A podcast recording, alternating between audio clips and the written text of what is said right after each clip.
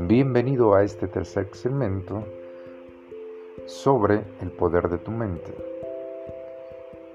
Empecé hablando acerca de tener la razón, precisamente porque todo lo que piensas se manifiesta en la realidad como algo definitivo. Así que es importante saber a dónde nos llevan nuestros pensamientos, como ahora. Estoy plenamente aquí hablando y sintiendo cómo estoy. Es importante saber que tus pensamientos generan emociones. Tus emociones generan una realidad en el plano físico, corporal. Y la forma en que te relacionas con otras personas. Entonces es importante prestar atención siempre a los pensamientos. Si bien hablé acerca de la conciencia, no como algo moral o social, sino como estar despierto. Hacer conciencia significa darte cuenta que estás aquí, despierto y saber de dónde vienen estos pensamientos que generan emociones y que generan comportamientos, actitudes y maneras de relacionarte con las personas.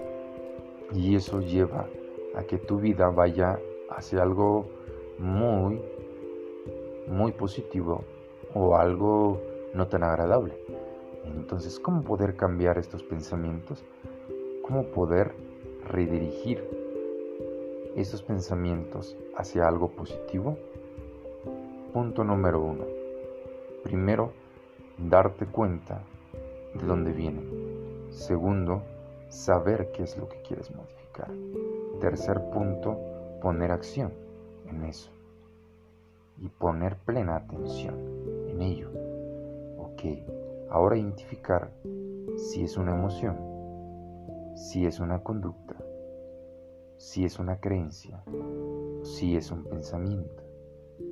Entonces, si quieres modificar una conducta, lo primero que tienes que saber es qué beneficio obtienes con esa conducta que no es agradable para ti. Segundo punto. ¿Qué beneficio obtiene esa conducta para mantenerse ahí? Tercer punto. ¿Cómo obtener ese mismo beneficio de alguna otra forma? Cuarto punto. ¿Qué alternativas puedo generar para modificar ese comportamiento. Cuarto punto y quinto punto más bien sería cómo poder hacer un acuerdo conmigo o con mi inconsciente para establecer eso en la realidad. Sexto punto. ¿Cómo poder sentirlo en mi respiración poder concretarlo. Séptimo punto, hacer un acuerdo muy profundo entre todas estas partes, desde la conducta, el inconsciente, mis emociones y mi creatividad, que es algo muy importante, que sería el punto número 8. Tener una fuente creativa todo el tiempo para generar alternativas constantemente. Todos estos puntos de los que estuve hablando simplemente es un recuadro de contexto que se utiliza en programación neurolingüística. Ahora, en los siguientes segmentos hablaré con más calma acerca de los beneficios que se obtienen con la programación neurolingüística. Cómo poder modificar tu realidad, la realidad en la que crees que vives, para utilizar tus pensamientos de una manera prolija, o positiva en tu vida.